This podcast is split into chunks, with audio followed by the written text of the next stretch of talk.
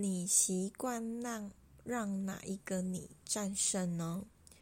今天从新竹回到台中的家，通常呢，回到台中的家就会特别的懒惰，尤其是又经过了一些的呃地域环境的变动，所以早上起了一个大早六点多到台中，差不多八点多。本来这样子的安排是希望自己八点多到家，可以，嗯，有更多的时间在十二点出门之前，好好构思一下文章跟接下来的行销计划。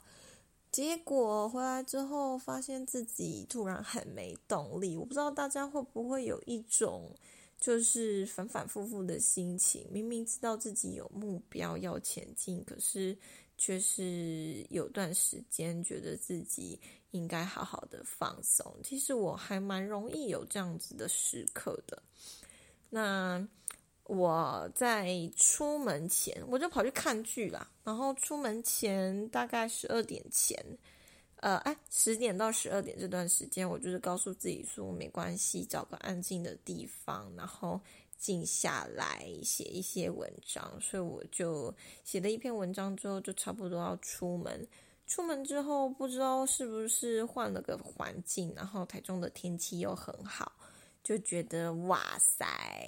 好像突然在骑车的过程中有了一些想法，想起了一些伙伴的对话。然后就突然又有了憧憬，然后想起了回来回到家中之后可以做些什么事情，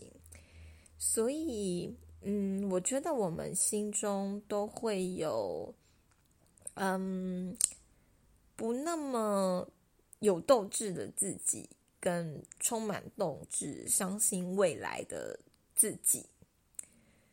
只是说我们在所有。现在的这一刻，选择了让哪一个自己战胜，然后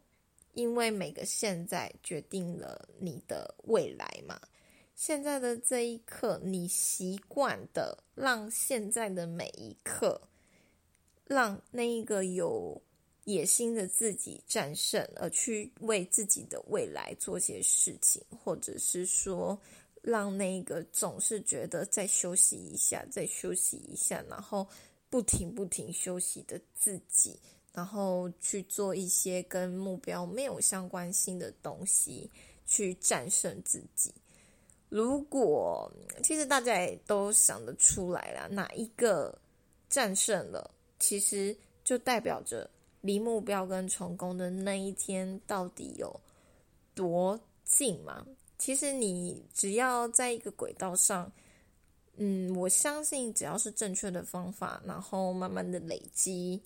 其实一定会到成功的那一天。只是你现在的每一刻选择了让消极的自己或积极的自己战胜，它可以缩短或者是延长自己成功的那一天。